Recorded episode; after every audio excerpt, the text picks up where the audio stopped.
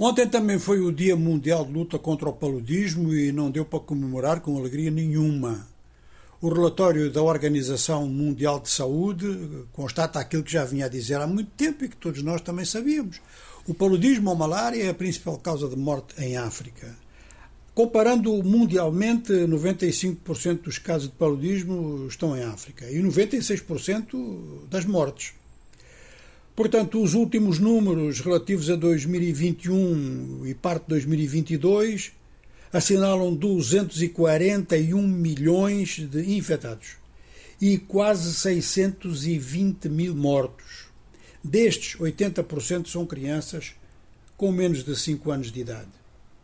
A OMS constata que as campanhas contra o paludismo, as medidas preventivas, tudo isso tem estagnado e que o número de mortes em relação a 2019 até aumentou. Aumentou 12%.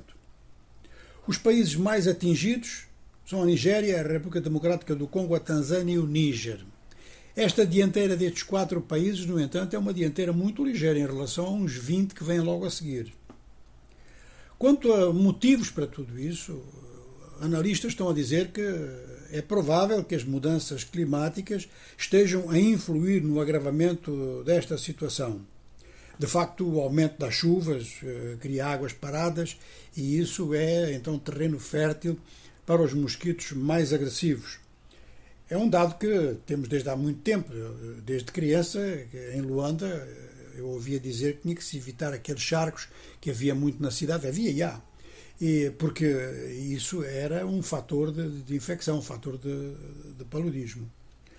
Ora, neste momento, além das questões de mudanças climáticas, o que notamos foram dois fatores que são agravantes. Podemos acrescentá-los àquilo que diz a OMS.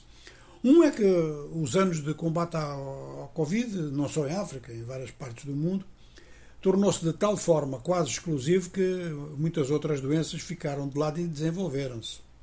E no caso africano, parte dos recursos que eram usados para combater o paludismo foram usados para a prevenção anti-Covid-19. Isso também influiu, de certeza. Depois influiu que as condições de administração em termos de desenvolvimento social, em termos de proteção, essas condições também conheceram agravamento em diversos países da África. Um ou outro fez progressos em matéria de medicina e assistência médico-sanitária, mas uma grande parte assistiu à degradação, degradação das instalações e mesmo um menor número de médicos disponíveis em determinadas zonas, sobretudo zonas rurais, às vezes até por questões de segurança. De maneira que tudo isso junto, temos aqui um quadro que é extremamente, eu não vou dizer preocupante, é um quadro que vai nos alarmando, mas é um alarme com o qual nós vivemos há muito tempo. Nós temos todos grandes experiências nesta matéria.